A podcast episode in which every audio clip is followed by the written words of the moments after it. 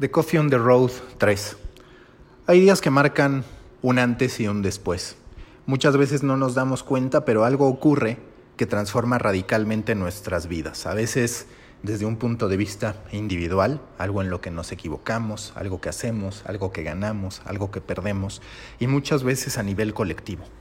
Y estoy seguro que este fin de semana lo que ocurrió es una transformación colectiva. ¿Cómo lo sé?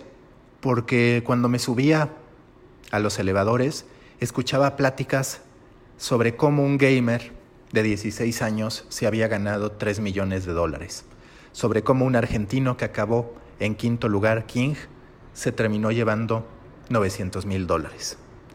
Tenemos que reconocer la nueva realidad. Los eSports van a transformar radicalmente el consumo de entretenimiento que tenemos y también pueden transformar radicalmente la estructura económica a la que siempre habíamos estado habituados. Para mí este fin de semana, el del primer mundial de Fortnite, es el gran parteaguas para que en México y Latinoamérica terminemos dándonos cuenta del gran fenómeno que se está presentando. Yo vi durante algunas horas del sábado y durante algunas horas del domingo el Mundial de Fortnite y tiene todos los componentes para poder convertirse en ese gran fenómeno masivo, no solamente de nicho, no solamente para los gamers, no solamente para los geeks, como equivocadamente hemos encasillado a los eSports, sino en términos masivos. ¿Por qué? Porque está el elemento individual, está el elemento de competencia y está el elemento nacionalista que todavía no se explota al máximo, pero que seguramente terminará ocurriendo. Quizás, y lo digo solamente como un espectador desde fuera, con muy poca experiencia en materia de videojuegos, por ahí habré jugado dos veces Fortnite y se acabó, y sí, en algunos otros momentos otros juegos, pero no soy para nada experto, hace falta adaptar esa experiencia para las audiencias masivas. ¿Cómo? En mi cabeza se ha estado repitiendo mucho el caso de tiro con arco. Tiro con arco hasta antes de que se hicieran una serie de innovaciones para hacerlo más atractivo a la televisión, no tenía gran rating. Tenías a muchos arqueros compitiendo al mismo tiempo con una mecánica que era muy compleja de entender y de seguir para la televisión. Algo semejante pero no tan caótico ni tan insignificante es lo que yo encontré en la cobertura de Fortnite. ¿Por qué? Porque mientras hay 100 competidores, hablando de la modalidad de solos, no te das cuenta de a todos los que van eliminando. Es decir, si te aparece el numerito de quedan 85 de los 100 que comenzaron y demás.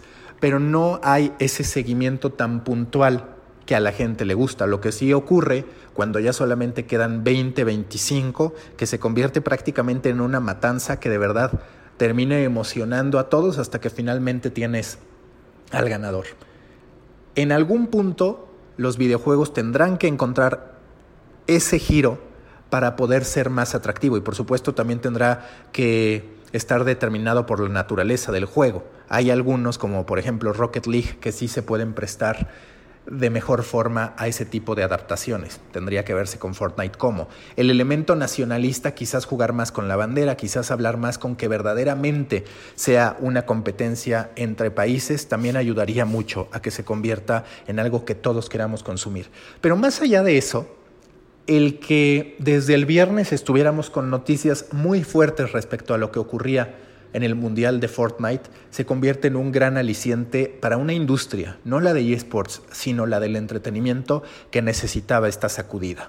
Hace mucho que el deporte profesional nos dejó de entregar verdaderas novedades. Hace mucho que el deporte profesional dejó de poner al espectador y al propio deportista en el centro.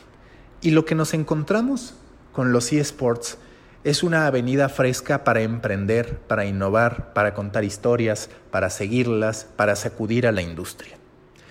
Muchos, y yo me incluyo, en su momento hemos criticado lo que hace Wherever Tomorrow, el tipo de contenidos que antes sobre todo generaba. Pero hay que darle su mérito como el gran, gran, gran promotor de los eSports en México. Su masividad, el hecho de que él sea mainstream, ha contribuido a que algo de nicho se hiciera conocido de manera acelerada.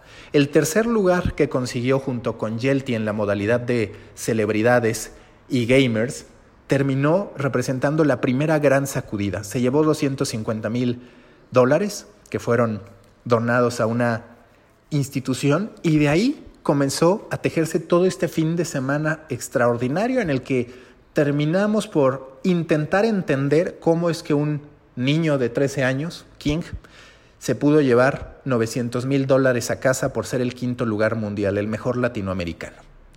Por otro lado, estamos intentando entender esta sacudida que representa el que Buga, un adolescente de 16 años, se lleve 3 millones de dólares. Se terminó llevando más que el campeón de Wimbledon. Se terminó llevando más el campeón del Tour de Francia. Y no es una economía inventada ni es una burbuja, es una realidad. Y piensen en los cambios estructurales que esto va a representar, donde un niño puede transformar para siempre la economía de sus familias. Es apenas el comienzo. Este es el primer gran grito masivo desde mi perspectiva de los eSports en México, Latinoamérica y el mundo. Pero vendrá mucho más y es una historia que me interesa mucho contarles. Recuerden que pueden seguir a, profundidad estos temas en los distintos contenidos que genero en Story Baker y también a través de los podcasts que tengo y del propio newsletter de Muffin. Los dejo con The Coffee on the Road.